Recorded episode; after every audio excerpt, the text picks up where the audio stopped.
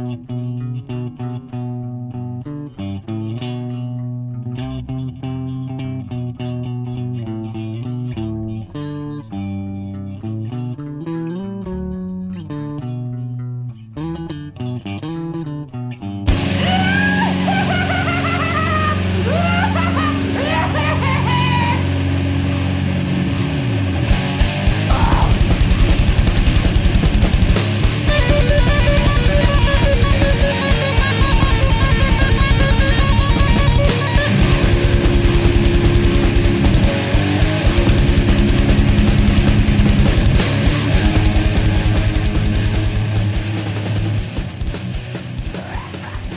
nesse clima festivo de Natal que a gente hoje começa esse Panzercast. Nós estamos aqui com o Barba e com o chileno mais uma vez, esses dois mocorongos, e com a Vanessa. Como é que você tá, Vanessa? Tudo bem? Tudo bem. Sobe o som, DJ.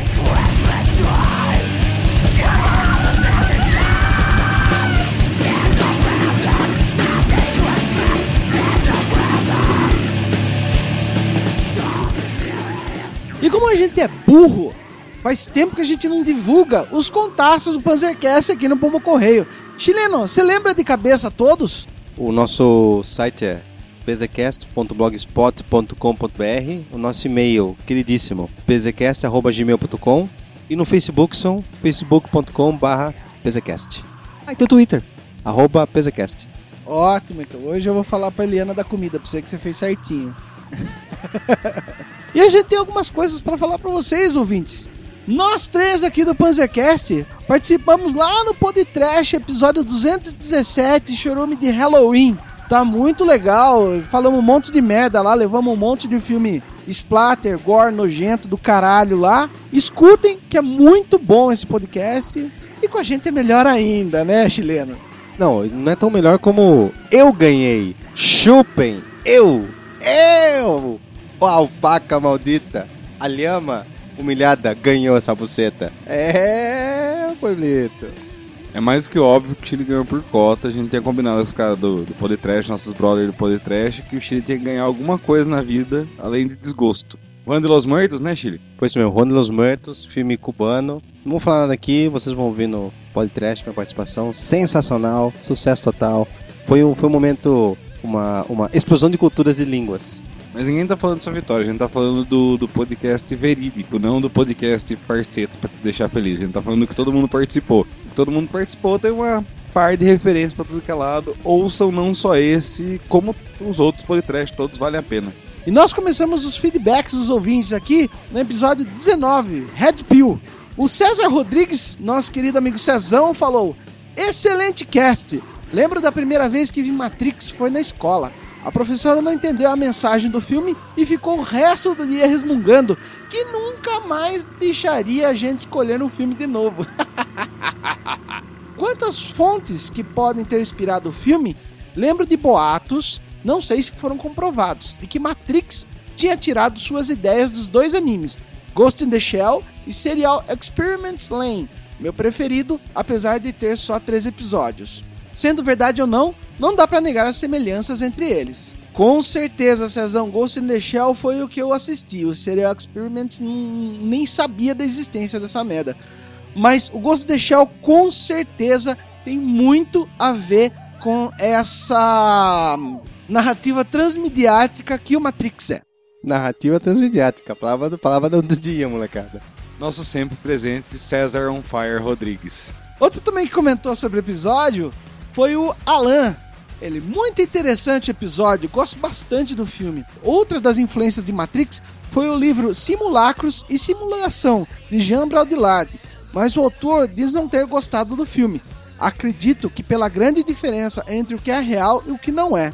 De qualquer forma, por usar tantas referências interessantes, acho esse um grande filme. Então, Alan, Jean Baudrillard, eu conheço esse autor aí pelo livro do Humberto Eco, né, Apocalipse Integrados, né, que ele é totalmente apocalíptico, ele é anti-tecnologia.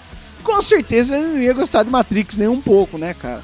E quem sabe mais pra frente a gente não fala sobre o Jean Baudrillard e outros autores aí em algum outro Panzercast da vida. Referências. da nossa cesta básica. Começando com letra Q. Eu vou na marvadeza na letra Q. Eu vou de clifote. Clifote é o inverso de sefirote. Seria as, as conchas da árvore da vida judaica, da cabala, conhecida pela Madonna.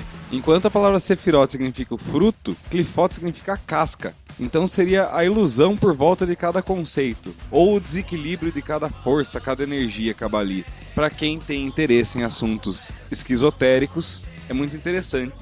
Não só para isso, como no aspecto do autoconhecimento, entendeu? Que cada virtude nossa, na verdade, em desequilíbrio, ela é um puta de um defeito. Eu vou indicar um documentário, filme, mistureba de tudo isso, que é Quem Somos Nós, que também é uma mistura de espiritualidade com física quântica, entrevistas. E aí lá eles abordam mundos paralelos. É interessante dar uma olhadinha com, com uma visão crítica, obviamente. É, agora nas férias, né? Tem nada que fazer mesmo, para de coçar o saco e dormir inteiro e vai assistir alguma coisa. A minha letra Q é de Quetzalcoatl. Quetzalcoatl é uma divindade das culturas mesoamericanas. Ele é cultuado aí pelos astecas e pelos toltecas, sendo ele do panteão aí pré-colombiano, no, no centro mexicano ali naquela porra toda, ele é o principal deus desse panteão, né? E ele é representado por uma serpente plumada, né? Ele representa as energias telúrgicas que ascendem. Ó, oh, que coisa linda e poética, né? Já que estamos com o esquizoterismo em alta hoje, outro aspecto da serpente emplumada é aquela união da águia e da serpente, né? Ela simboliza, assim como na bandeira do México, uma, ser... uma águia que comeu uma serpente, representando a sabedoria divina e a terrena juntas. Eu acho que a Vanessa pensou em caralhinhos voadores, acho que foi isso, hein? Olha, a Vanessa tá aqui chorando a risada. Pessoal aqui, Barbado e Gorduba com momento mais, poxa, vamos conhecer um pouco mais da nossa cultura sul-americana aqui e a Vanessa só nos carinhos voadores, hein? É, bonitinha, mas ordinária essa cantando. É, cobrinha de um olho só. De deixando um pouco o seu Noronha, seus caralhinhos voadores desenhados na porta do banheiro, voltamos a Quetzalcoatl. Tem uma história é, interessante sobre Quetzalcoatl e uma aventura que ele teve junto com o seu irmão Tezcatlipoca, caçando aí uma grande serpente pelo mar do mundo e tal, né? Ele é muito parecido com a história do Thor e a serpente de Midgard. Então, para você ver como as mitologias, elas são muito semelhantes, né? E um detalhe curioso sobre Quetzalcoatl, o cacau era usado durante os rituais desse deus com uma bebida quente, né? Uma bebida em homenagem a Quetzalcoatl. O nome dessa bebida era Chocoatl bebida que deu origem ao nosso querido chocolate. Então, toda vez que você comprar uma barra de soufflé, lembra do Quetzalcoatl, graças a ele. Bancada evangélica, chocolate jamais. Bom, e o meu que? Vou pro lado extremo, como sempre, vamos falar de Quarton, fundador da banda Battery e também do essa banda Quarton. Em meados dos anos 80, criou essa esse ícone do black metal mundial e também um dos co-criadores do tão falado Viking Metal. É, infelizmente faleceu em, em 2004, mas deixou um legado aí com seus álbuns é, na banda Battery e com o projeto solo Corto. Então vamos colocar uma musiquinha em homenagem a ele.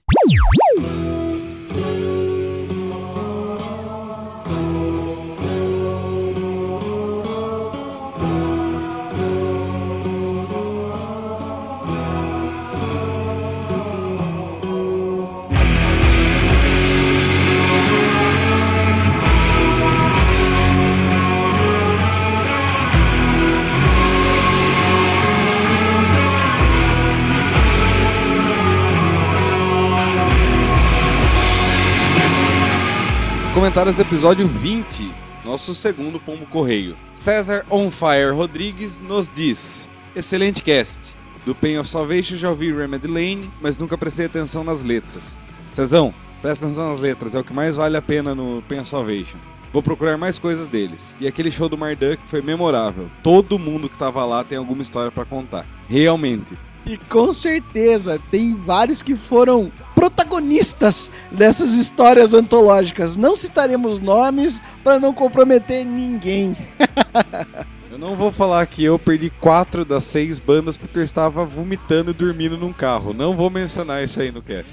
E já aqui na sequência vou ler o comentário da nossa querida Gabriela Furlan de Mello. Gabi, dona Gabi, é, Kruger, diz o seguinte: Mr. Kruger, não vou te decepcionar dessa vez. Aí vão as minhas três sugestões. Olha, essa foi foda, hein? WWE, Annabelle e Sanatório de Waverly Hills. É, dona Gabi, você meteu o pé mesmo com essas palavrinhas, hein? Gabriela, essa regra de três foi anotada, nós vamos fazer. Tem uma outra antes, mas em breve vejam mais regras de três. E pessoal, continue mandando ideia pra gente. A Verônica Oliveira disse: Me senti solidarizada com o chileno. Vocês o tratam muito mal. Tadinho. Tô pensando em pegar pra criar aqui no meu quintal. Ao menos terá um teto de papelão, água e ração. Olha, chileno, boa proposta, hein, cara? Eu me abstenho da resposta. Aceita, aceita. Nós vamos fazer uma campanha na fanpage do Panzercast no, no Facebook. Se atingir 100 curtidas essa postagem, a gente paga uma passagem de, de ônibus pro chileno e pro Rio. Uma passagem de ônibus e dois cigarros sortos no bolso. Agora nosso caríssimo Daniel MM, Euterpe Despedaçada, ExumaCast Debate Histórico, nos diz Esqueci de agradecer por aqui, só fiz via Facebook. Obrigado por me citarem duas vezes, obrigado pelas dicas. Citamos mais duas aí para você agradecer da próxima de novo, Daniel. Vida longa ao Panzercast. PS, vocês lá no Politrash do Churume estavam ótimos. Obrigado, Daniel. É sempre um prazer. Daniel, violista, violinista, violizista, volizista do mal. Obrigado. E vamos ver esse monóculo verde, hein, Daniel. Depois o Alan nos diz: grandes dicas. E não deixe de fazer mais sessões doença. Valeu. Em janeiro, no máximo fevereiro, Alan, se prepare que vai vir uma sessão doença do limbo, não é nem do inferno. Letra R, eu vou sair dessa coisa de cultura e ser todo tênis verde nessa merda e vamos indicar uma breja para vocês. R é de Rogue Voodoo Dognaut, uma cerveja Bacon Maple Ale. É muito boa essa cerveja. Ela tem um gosto de bacon, meio esfumaciado. Quem está acostumado com cerveja House Beer vai sentir um gostinho meio parecido, só que ela não é tão pesada como uma House Beer. Ela é um pouco mais suave ao paladar. E quanto mais você toma, mais você vai entendendo os sabores dela. O começo parece aquela feijoadona, o cara dá um pega um bacon, sabe aquelas aqueles cobertorzão de bacon, aquelas napas de bacon gigantesca e dá na sua cara. Aí depois vai amenizando tal, você começa a sentir mais o maple tal. Muito boa, muito boa cerveja, certo? Não é sazonal, tem 5,6% de álcool e o índice de IBU, que é de amargor, é de 30. Porém, é uma cerveja sazonal pro meu bolso. Porque eu não sabia quanto custava essa bosta. Eu fui na fé, Realmente é gostoso, mas o preço é salgado pra caralho. Paguei 96 pau nessa merda! Então, pra me lembrar, toda vez que eu comprar uma cerveja, ver o preço antes, eu estou colocando essa dica aqui no podcast. R de Red Dead Redemption.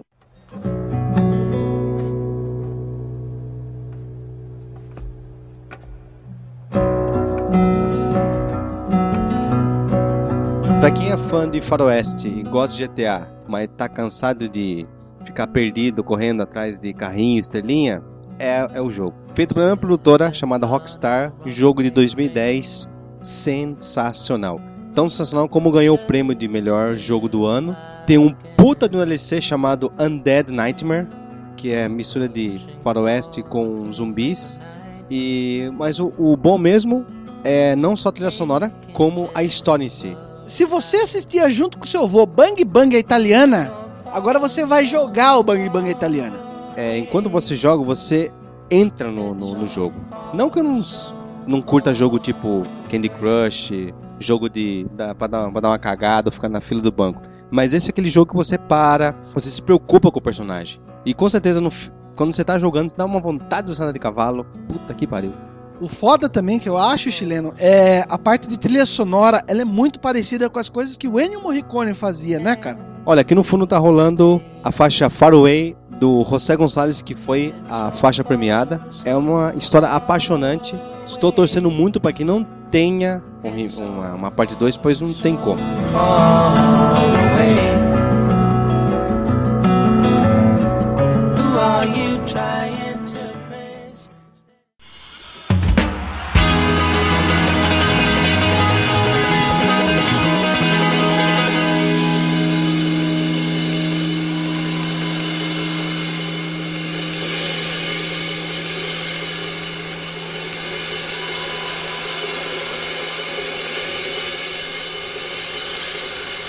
All right, Grass Pop, we are immortal.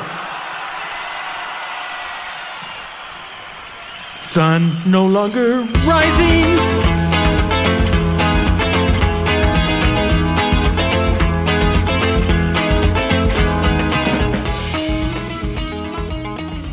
Muito bem, já que agora todo mundo ficou atormentando o chileno e a Verônica, né? Ficou com dó e tal. Eu mudei minha letra R, vai ser R de racismo. Recomendando. Não, brincadeira.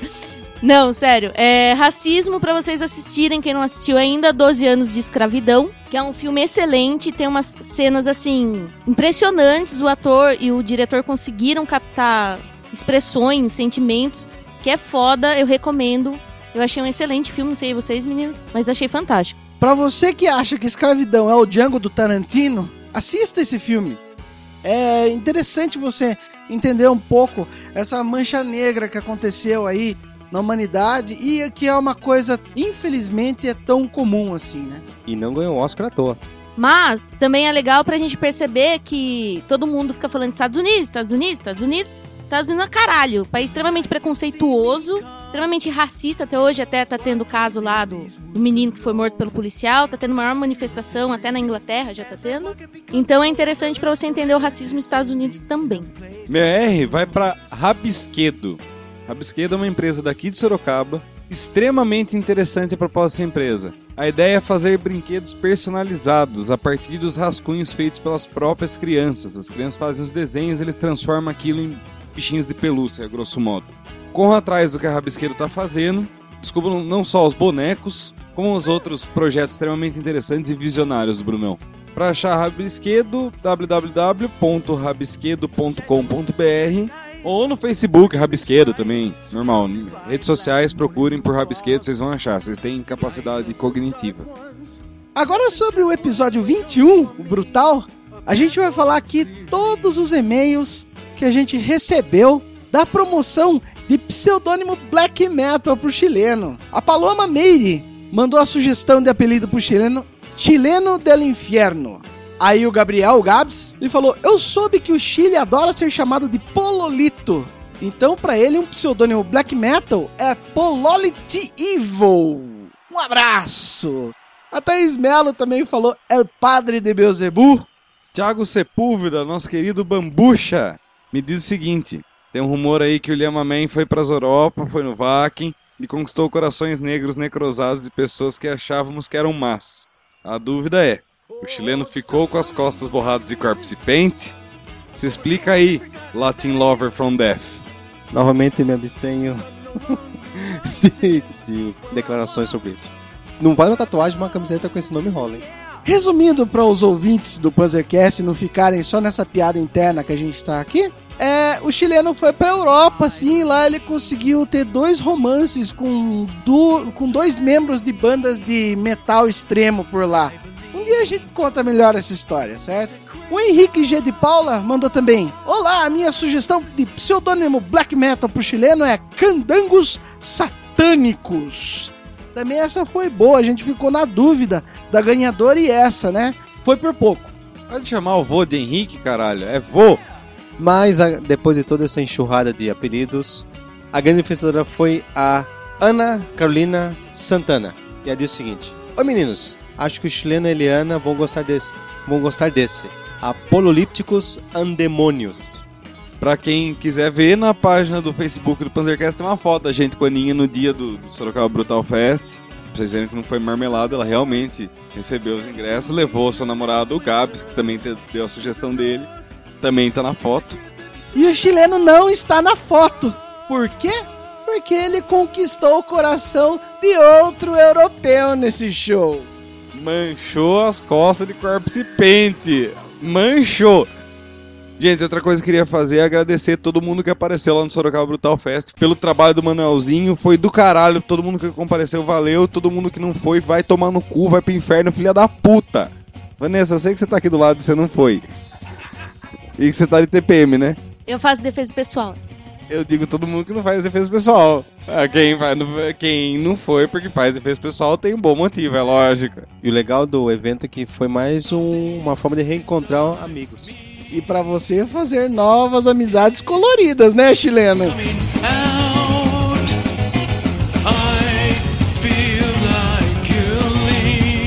Vamos pra letra S.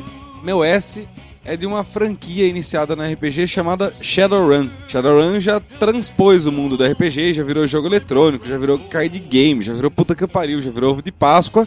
Mas vamos focar no RPG. A ideia é um cenário de fantasia futurístico. É um mundo cyberpunk, toda aquela ideia de distopia. Porém, no qual em 21 de dezembro de 2012, conforme a profecia maia, o mundo mudou. Filhos de humanos começaram a nascer elfos ou anões, ou adolescentes começaram a virar orcs. No meio do Monte Fuji, o- no trem bala, eles olham pela janela e vem um dragão rodeando o Monte Fuji, enfim. A magia voltou ao mundo. É muito interessante, é, fazendo um link com a recomendação da Vanessa de racismo, toda a, a temática de preconceito que existe no, no livro. Imagine a sociedade de hoje surgindo orc. Imagine se alguém ia ligar pra cor da pele do carinha do seu lado, sendo que o cara do outro lado tem 2 metros de altura, dente pontiagudo parecendo de javali, uma pele craquelenta. Dá toda uma, uma um novo paradigma pro conceito de racismo. Bom, meu S é um S filosófico, obviamente. Simone de Beauvoir. Ela foi uma pensadora, filósofa e escreveu um livrinho chamado Segundo Sexo, que fala sobre a questão da mulher dentro da sociedade e como a mulher sempre foi um conceito construído pelo sexo masculino. Então vale a pena, é um livro bastante interessante e ela também foi aí uma grande apoiadora é, do feminismo. Bom, meu S, como sempre, vou colocar meu lado nerd aflorar aqui e vou falar de Grandes Astros Superman. Minissérie em 12 números, lançada no Brasil entre 2007 e 2008, escrita pelo Grant Morrison, malucos vocês, e o Frank Whiteley. Mostra uma realmente uma história definitiva do Superman. Chileno, a gente entrou no estatuto do Panzercast, tá escrito que você não podia falar do Superman. Vamos mudar essa, essa recomendação, por favor? Vamos lembrar do estatuto? Mandar o caralho. Superman é foda pra caceta. E o, e o interessante é que nessa história você vê todo o apanhado dos seus. Tava na época de comemoração do- dos seus 70 anos de, de criação. E o foco não é só no personagem. Desde a Lois Lane até o Lex Luthor, você vê uma nova roupagem do, desses personagens e uma forma de agradecimento por ser o herói que ele é. Vale a pena. S, eu vou de Sidney Guzman, que é um editor de quadrinhos tal, né? E ele foi entrevistado por um amigo nosso chamado Eric Blass no seu canal do YouTube chamado TV Alaska. Lá eles falam muito sobre quadrinhos, sobre assuntos nerd em geral, tudo que engloba esse esse mundo tá lá. Então, veja essa entrevista aí de Sidney Guzmão que vale a pena, galera. E agora, pessoal, episódio 22, confiabilidade. César Rodrigues disse: Isso me lembra de quando comentei com vocês sobre a preguiça que as pessoas têm de checar as informações que recebem. Assim como ficou mais fácil ter acesso à informação, ficou mais fácil ter acesso à desinformação. E não sei se foi sempre assim ou se tornou assim com a internet, mas parece que ninguém se preocupa em saber a origem da informação que lhes foi passada apenas aceita a primeira que vem. Outra coisa que queria apontar é que não é qualquer um que posta qualquer coisa na internet. Isso é apenas uma falsa sensação que temos devido à massiva quantidade de informações nela. Facebook, Google, etc. podem apagar publicações nossas se quiserem. Além disso, é só tentar imaginar o trabalho que você teria se tentasse, por exemplo, criar um site com o mínimo de interferência ou nenhuma de outras empresas. Entre registro de domínio e compra e manutenção de serviços, sua paciência e seu bolso já estariam zerados. Além disso, esse cast me deixou pensando o que é mais provável: o controle da informação ser um resultado do poder ou poder ser um, um resultado de controle da informação. Olha, César, na minha opinião, acho que as duas vertentes aí são verdadeiras, tá? Um influencia o outro diretamente. Se alguém tiver curiosidade em entender um pouco melhor essa coisa de informação e confusão e tal, eu posso recomendar para vocês aí o livro A Comunicação do Lucien Fez, né? Que ele faz um paralelo do que a gente está vivendo hoje em relação à informação, é, com três metáforas que constituem esse fenômeno comunicacional, né? É a metáfora da comunicação representativa, expressiva e confusional sendo que a confusional ele diz que a comunicação morre por excesso de comunicação e simplesmente de tanto falar, de tanto se comunicar, não chega a lugar nenhum. O Daniel MM mandou o- a tese de doutorado dele aqui nos comentários do Panzercast, né? Então a gente vai dividir aqui, vai respondendo aos poucos, porque é coisa pra caralho que esse cara falou. Vamos lá. Fala, seus monstros, vamos lá. Vou comentar devagar. Fiz anotações enquanto ouvi o cast. Embora eu seja formado em História, a área de mídias, indústria, cultura, etc., é uma área que me interessa muito e que venho sempre buscando me envolver. O Último Samurai foi sim um filme americano, é um filme bom, mas vou pegar emprestada a frase do chileno, que é bem feito, mas não chega a representar da melhor forma a filosofia samurai. parte em relação a samurai, ao bushido e a todo esse caminho do guerreiro, é, você pode ler aí o Musashi, o Hagakure, o Shin Hagakure, que é do o Hagakure do Yamamoto Tsunetomo e o Shin Hagakure é do Jorge Kishikawa. Ele foi, explica um pouco mais como é essa doutrina do samurai e tal. Se, de repente, você começar a ler algumas coisas dessas, você já vai ver que o Tom Cruise é um filho da puta. Continuando no comentário do Daniel, ele diz o seguinte: Acho que ficou ótimo falando sobre a construção do herói. Ainda bem que isso não acontece hoje em dia. Como dizia o velho Perboni, bem, o Joaquim Barbosa está aí para provar que já temos até um Batman brasileiro agora. Sobre o programa Esquenta, embora ele seja bem estereotipado e fraco, ele tem uma função positiva que é divulgar e mostrar que elementos da periferia existem e devem ser respeitados. O que a Globo faz é só mostrar um pouco de uma cultura pra galera achar o legal, o oba-oba. Ele não tá aprofundando em nada, ele não tá é, vendo culturas diferentes, ideias diferentes. Ele só tá replicando o superficial pra galera consumir superficialmente.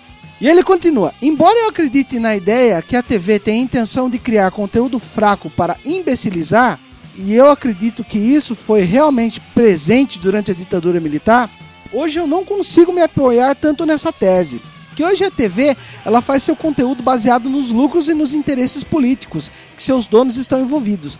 Acho que quando acreditamos apenas que ela tem intenção de fazer o povo ficar burro com conteúdo idiota, acabamos acreditando que a TV é apenas um agente do mal. Mas na verdade, os interesses são mais obscuros que isso. A TV passa o que o povo quer comprar. O povo é condicionado a coisas fáceis, de fácil absorção, mas ser fácil, simples, não quer, ser, não quer dizer que seja ruim. É um modelo, pois o interesse é obter lucro sempre com o menor dos esforços. Sim, de fato seria muito bom uma mídia que levasse conteúdo mais abrangente, mais complexo às pessoas. Mas será que isso não iria gerar pessoas mais críticas e mais pensantes? Somente nesse ponto eu concordaria com a ideia de conteúdo ser direcionado para emburrecer. Mas, como disse, acredito que o interesse hoje seja o lucro em primeiro lugar. Embora muitos não gostem da Dilma ou do PT, não vivemos em nenhuma ditadura. Pelo contrário, a Globo é bem contra a Dilma. Até colaborou no caso da revista Veja. Mas isso é um outro assunto. Só para exemplificar de como a TV não está sintonizada com o atual governo. Daniel, com todo respeito, eu vou discordar. Eu não acho que a TV faz conteúdo simplista porque é o que a população quer. A população quer isso porque é o que a TV oferece e ela está acostumada a receber. Quer um exemplo disso? Por que, que as propagandas brasileiras dos anos 80 eram boas, ganhavam prêmios lá fora e hoje em dia não ganham nada? Por quê? Será que não está sendo uma imbecilização do povo para que o povo sempre fique naqueles mesmos padrões consumindo as mesmas coisas que eles querem, isso não é uma manipulação? Tá gerando lucro, sem dúvida. Mas isso também não tá emburrecendo as pessoas? E nessa discussão de ovo e galinho que gera o quê, Daniel? Eu acho que tá bem definido. Eu vou te dar um exemplo. Fã de quadrinhos, a vida inteira quis filme de quadrinhos, mas a população no geral, não. Quando passou a ser interessante para Hollywood fazer filme de quadrinhos, ela começou a fazer, o povo se acostumou com aquilo e quer mais. Então hoje todo mundo quer, por quê? Porque é o que é oferecido para eles. A mesma coisa com filme épico, por exemplo. Desde o boom do estouro de Senhor dos Anéis, Hollywood quer sempre fazer um novo sucesso à la Senhor dos Anéis. Se tem isso todo dia, o que a população vai querer? O prato do dia. Continuando o seu texto, Daniel, a questão das manifestações, eu chamo aquela do dia 20 de junho de a manifestação dos coxinhas. Parecia um carnaval fora de época. Camisas vendendo, caras pintadas, e vou te falar, não sou contra as bandeiras de partidos, porque devemos reconhecer que estas que foram levantadas, por exemplo, o PSTU, sempre estiveram engajadas em movimentos de protesto. Ou seja, eles estavam lá antes dos coxinhas irem para as ruas por uma modinha. Acho que é importante a gente não reduzir as manifestações de junho ou de 2013 a apenas a manifestação dos 20 centavos. Rio de Janeiro foi o estado mais ativo naquele ano em manifestações. Tal manifestação desencadeou outras, a dos garis, dos professores, contra a privatização da Petrobras, e de fato nesse só estava quem realmente era engajado. No geral, achei as manifestações positivas por dois motivos. Primeiro, conscientizou os setores a protestar. Estamos vendo isso durante o ano todo também. E acreditem, teremos novo protesto dos garis no Rio. Segundo motivo, tivemos uma das eleições mais politizadas depois da ditadura. E eu atribuo isso à modinha política que deu esse empurrão inicial. Embora o debate político ainda seja muito infantil, tal como uma torcida de futebol contra outra, eu achei positivo as pessoas ao menos se envolverem mais. Vamos lá, Daniel. Eu discordo mais uma vez. Me desculpe, você pode passar meu dia a partir de hoje, mas enfim, a gente, quando a gente defende opiniões, a gente está sujeito a isso. Eu acho, sim, e continuo achando, e ninguém conseguiu me dar argumentos suficientes para me convencer do contrário, que os partidos, principalmente os partidos de centro-esquerda e esquerda, usaram essa manifestação para se promover, sim.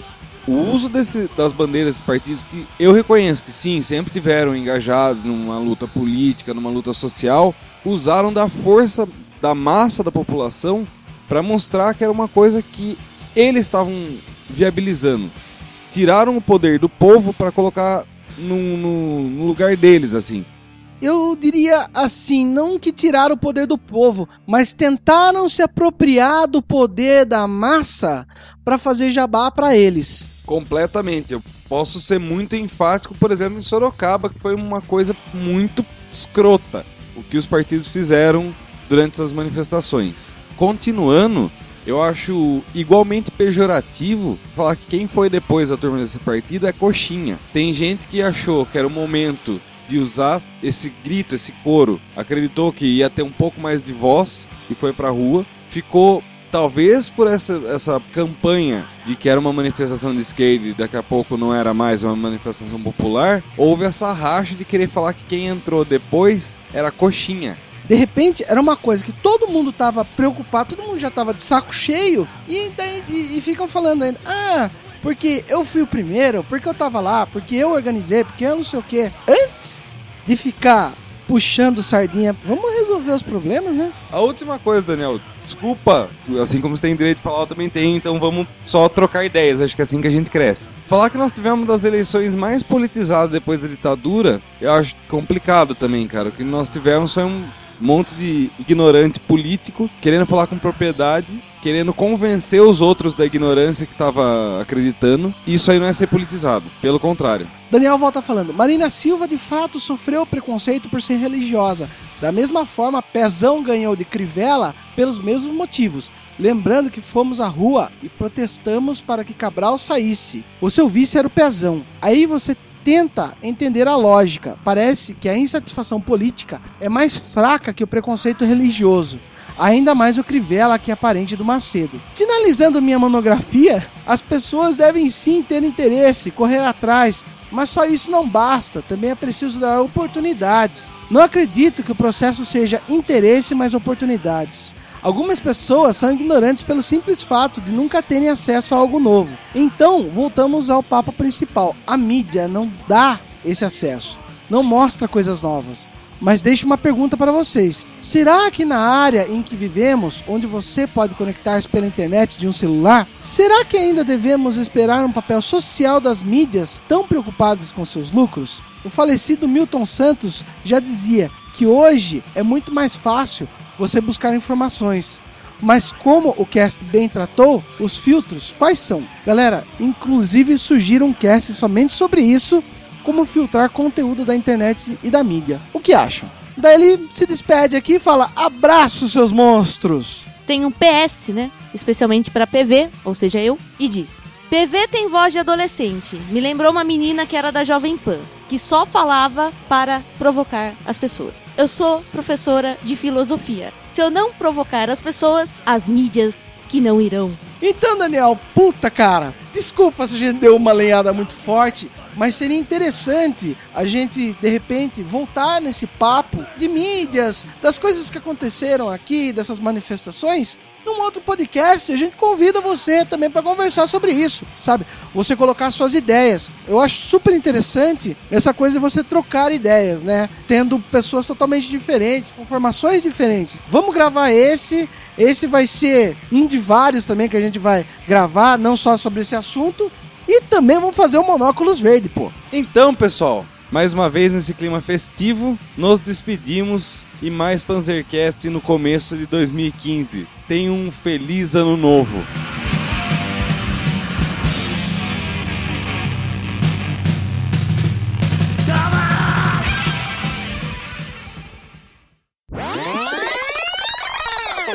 Já, tipo, já fazia. É, é, era. Pom. Posso falar? Andina risonha do cacete. Puta que pariu. Cruzamento de, de lhama com hiena. Vamos. Trocar o chileno por dois argentinos. Vagabundo fala que não vai ser monóculo, mas meteu um teor alcoólico, blá, sazonal. Ah, tira o monóculo do cu, caralho. Chileno, você tá acostumado com álcool só de chicha? Bebedor de pisco do caralho. O cara tem uma rolha de pisco no cu e fica querendo falar alguma coisa aqui. Ah, se fuder. Tira o monóculo verde do cu e deixa eu falar agora aqui. Assim como ficou. Peraí, guerra de caneta, não, gente. Eu tô lendo aqui, gente. De novo. Episódio 22, vou dar na cara do chileno e do Barba. E simplesmente os seus filha da puta the end of the beginning.